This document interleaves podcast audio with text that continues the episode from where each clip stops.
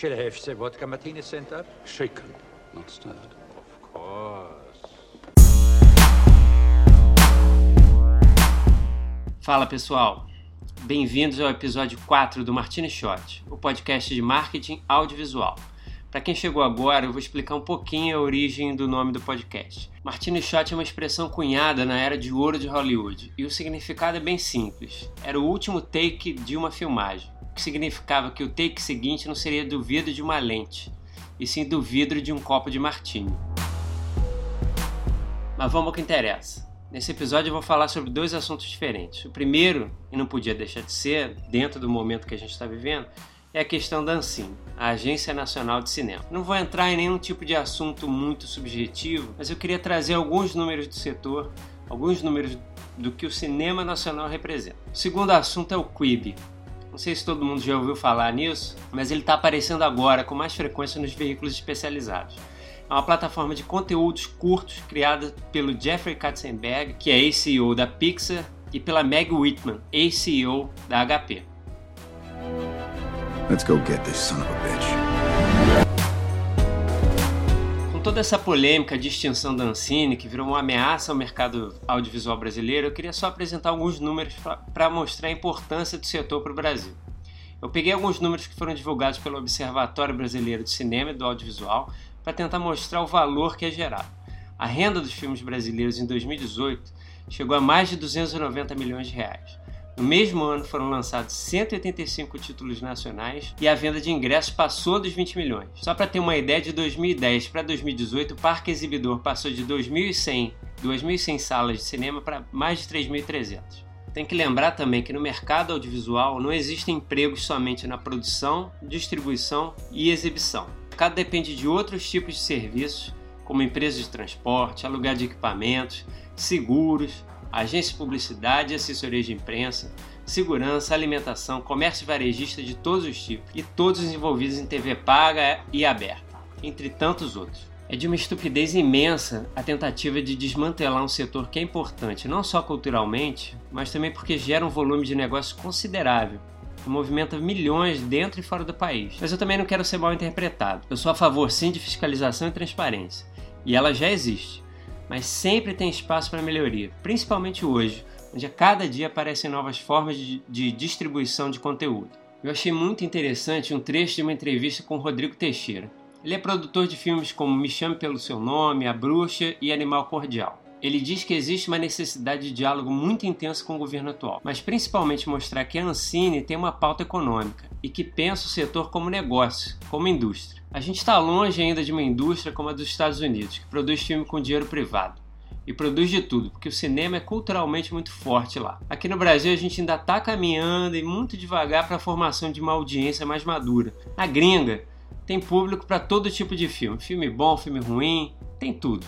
Eles produzem de tudo. Sharknado está aí na sua sexta continuação para provar isso. The British are throwing flying sharks at us. não tem como, né? Eu acabo voltando sempre a falar de streaming porque cada hora aparece uma novidade. Quibi é a plataforma de streaming de conteúdo para celular criada pelo ex-CEO da Pixar, o Jeffrey Katzenberg, em sociedade com a Meg Whitman, ex-CEO da HP. O serviço foi anunciado em março desse ano no South by Southwest e há pouco mais de um mês vem aparecendo com mais frequência nos veículos especializados.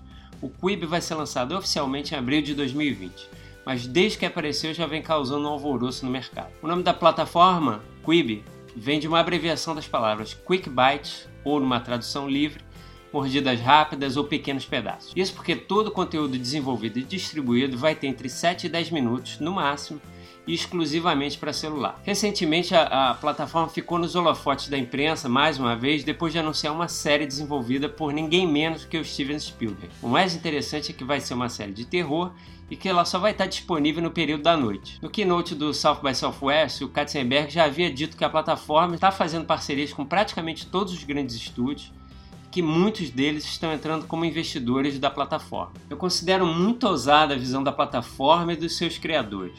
Conteúdo rápido com a qualidade de produção de Hollywood. O Katzenberg gosta de falar nas entrevistas que ele costuma dar que a gente teve a era do cinema, a era da TV e a gente vai ter agora a era do Quibi. É muito interessante observar uma espécie de ciclo dentro do mercado de conteúdo. Alguns anos atrás, o tipo de conteúdo audiovisual que se consumia em plataformas como o YouTube, por exemplo, era curto. Era uma heresia falar em conteúdos, mesmo os mais nichados, com mais de 4 ou 5 minutos. Com o tempo e a popularização da plataforma e dos meios de produção audiovisual, o tempo de vídeo consumido hoje aumentou consideravelmente. Então, mesmo com o nome de peso, cinema e TV, a plataforma vai ter que dançar conforme a música em relação ao comportamento de consumo das pessoas. É claro que a plataforma está sendo lançada em 2020 já de olho na vinda do 5G nos celulares, que vai ajudar muito não só no streaming, mas também na maior facilidade de viralização dos seus conteúdos. Isso tudo facilita a adoção da plataforma. Um outro ponto interessante é que os seus criadores dizem que outros serviços de streaming, como Netflix, não vão ser concorrentes. A ideia é que o consumo desses conteúdos, que são conteúdos rápidos, seja durante o dia, naquele período de ócio entre as tarefas do dia a dia, naquela fila do banco ou durante aquele almoço solitário. O Netflix possui conteúdos mais longos e que o consumidor precisa disponibilizar mais tempo para ver, ou seja, tem que ser depois do trabalho ou nos finais de semana. O mercado de conteúdo já teve experiências parecidas nos Estados Unidos, que não deram muito certo. O Go90 da Verizon ou Watchable da Comcast. Ambos eram os novos unicórnios do conteúdo e amargaram fracasso, sendo descartados em curtos períodos de tempo pelos seus criadores. Então dá para ver que o mercado de conteúdo ele tem um ciclo muito evidente. Sabe? É, uma hora o conteúdo está maior para consumo, outra hora está menor. Tem que ver como é que o como é que o Quibi vai se encaixar, principalmente porque o hábito de consumo hoje muda muito rápido. Quando vier o 5G, então, a velocidade vai ser maior ainda. Então agora é esperar para ver em 2020, mas vamos esperar para ver bem rapidinho.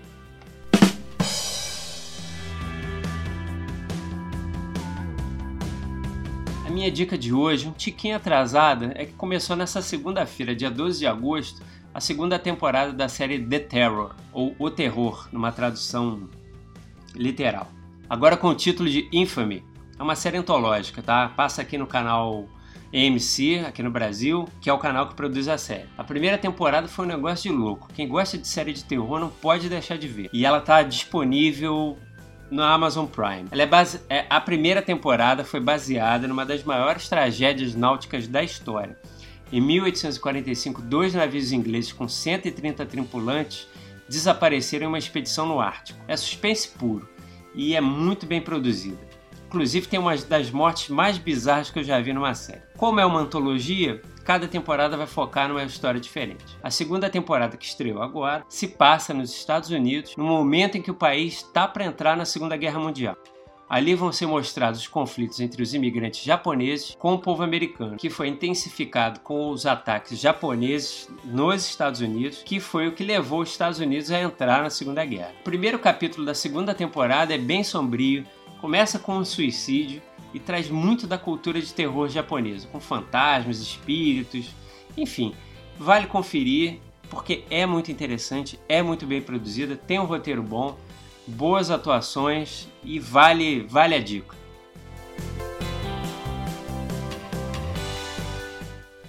Bom, é isso, pessoal. Espero que vocês tenham gostado. Mais uma vez, foi muito legal produzir esse conteúdo. E quem puder, compartilhe o podcast. É muito importante. Quem quiser, pode mandar pergunta, sugestão, feedback, porque é só assim que a gente consegue melhorar o conteúdo aqui. É isso, gente. Obrigado. Valeu! Oh. I hate goodbyes.